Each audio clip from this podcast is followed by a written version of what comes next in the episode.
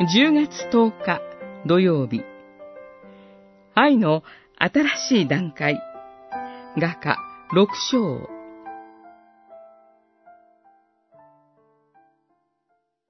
恋人よ。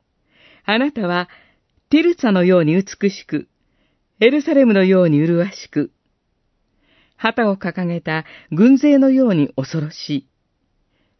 六章四節。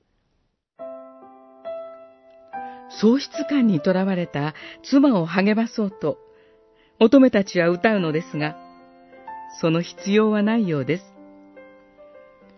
再び、よりは戻って、二人のラブソングが歌い交わされるからです。結婚してもなお男性が妻を褒め続けることは大切です。興味深いのは、以前には語られなかった表現が出てくることです。あなたは美しく、麗しく、恐ろしい。これは優しく、可憐だった女性が結婚後に表変したということではありません。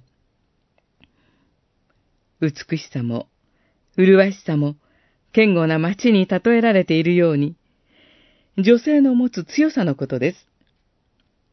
その強さを、男性は目からも感じ取ったようです。鳩のように愛くるしいと称えられた目も、男性が直視できないほど、混乱させる、圧倒する力を秘めていることに気づいたからです。さらに、女性がかけがえのない一人娘であることも明らかにされます。